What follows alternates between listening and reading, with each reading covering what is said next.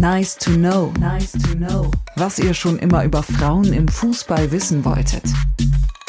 Gibt es noch Länder, wo Frauen nicht spielen dürfen? Ja, in Afghanistan nach dem Gesetz der Scharia. Im vergangenen Jahr sind über 70 Fußballerinnen, auch aus der Nationalmannschaft, vor den Taliban nach Australien geflohen.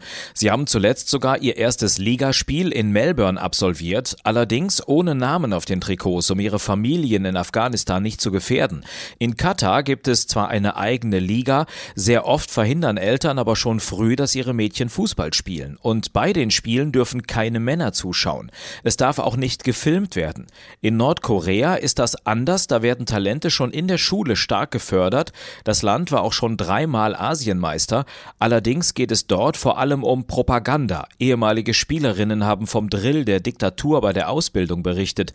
Nach Niederlagen waren sie deshalb voller Schuldgefühle und mussten nach einem 0 zu 3 in der Olympiaqualifikation gegen Japan ihre Karriere beenden und sich ins zivile Leben einordnen.